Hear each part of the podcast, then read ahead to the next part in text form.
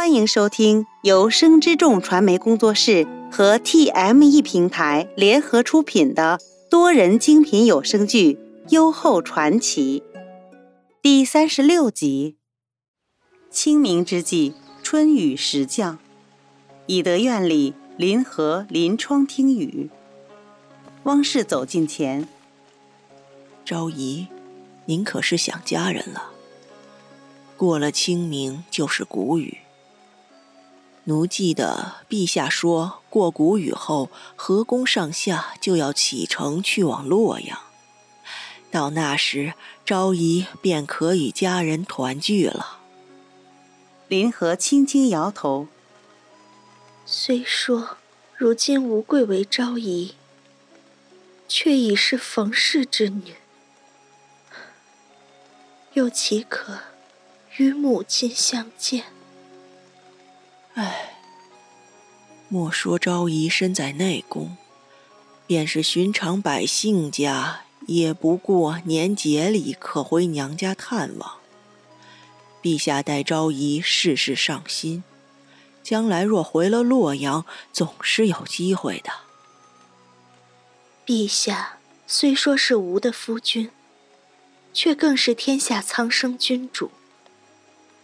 他本就劳心国事，又岂可再令他为吾劳神？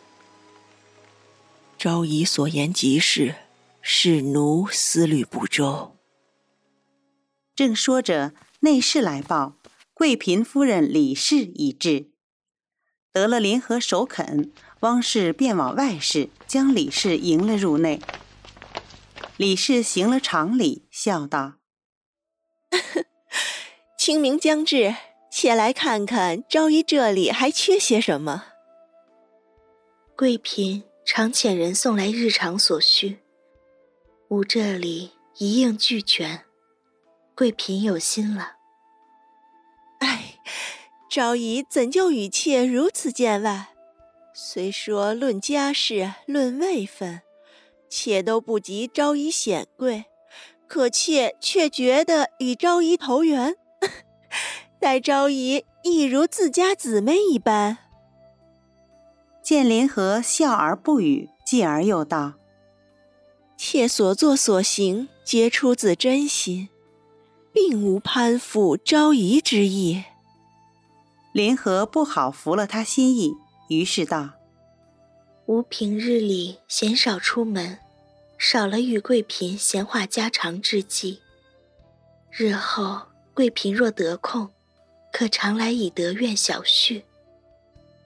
蒙昭仪不弃，妾日后定当常伴昭仪左右。招手示意还丹端了粥过来，他又道：“妾听闻昭仪脾胃不适，刚好妾得了些河内郡山阳县出的淮山，便将它加入姜米中熬制成粥，又辅以赤糖。”有固肾益气、补养脾肾之功效。若朝仪不弃，趁热用一些吧。林和刚吃完粥，袁弘便入得内来。李氏见他入内，忙起了身，行罢长礼，只立于一旁，不再入座。林和正要向袁弘行礼，就见他疾步近前，在他身旁坐下，先把粥吃完。免得凉了，伤及脾胃。林和望着袁弘，柔声道：“谢陛下体恤，贵嫔刚才送了粥来，妾已经吃好了。昨夜睡得可好？可还有哪里不适？”林和轻轻摇头：“妾一切安好，无甚大碍。”袁弘拉起林和的手。觉得微凉，疼惜道：“双手寒凉，还说自己安好。快些躺下，好好歇息。”转头又问汪氏道：“太医令可曾来为昭仪请脉？”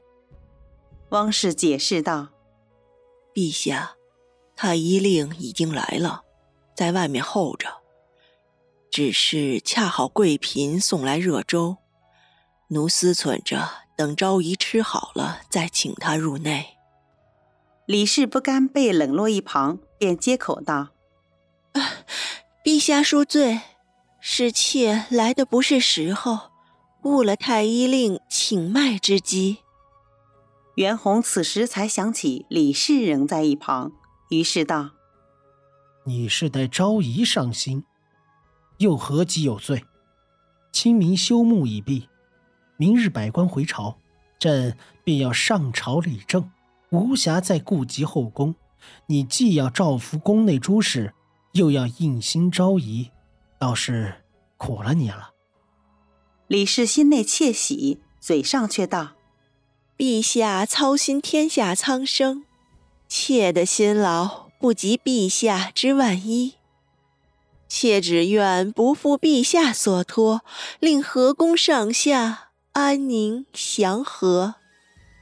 袁弘听他这样讲话，又见他头簪柳枝，赞许道：“夫人淑德贤惠，由你主持后宫，朕自是安心。”窗外大雨倾盆，莲塘波澜起伏。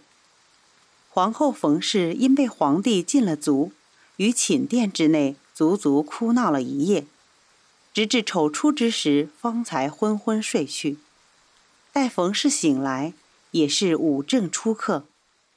冯氏将伺候他洗漱更衣的宫婢们上下一番打量，狐疑道：“缘何以柳枝簪头？”众宫婢皆循循现现，尖舌闭口，无人敢答。乳母萧氏见此情景，挥了挥手。将人打发了出去，才开口道：“皇后，今日是清明之际，宫里众人只是随了民间百姓习俗。”冯氏一脸不悦：“民间俗众岂可与皇家相提并论？怎么连你也是这样装扮？”萧氏唯恐冯氏知了因由，心中动气。故不敢将实情相告，只搪塞道：“陛下还要向先祖行祭祀之礼，宫内众人不得回家祭祖。插柳不过是略表思念罢了。”冯氏虽心中不解，却对萧氏深信不疑，便不再出声。恰此时，禅梅从外殿入的内来。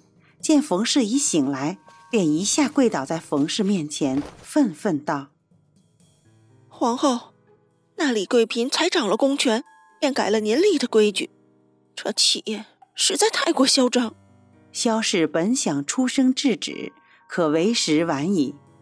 冯氏闻言，心内一惊，当下转了脸色，急声道：“你此言何意？”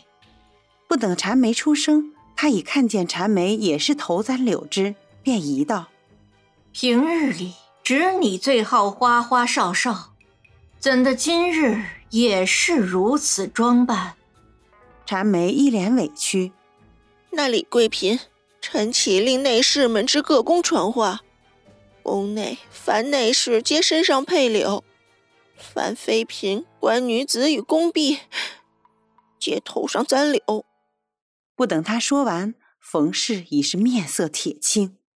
贱妇，虽说簪柳本无不妥，可李氏这个贱妇，刚得了权，便改了武的诏令，这是让河宫上下知他掌权，令武难堪。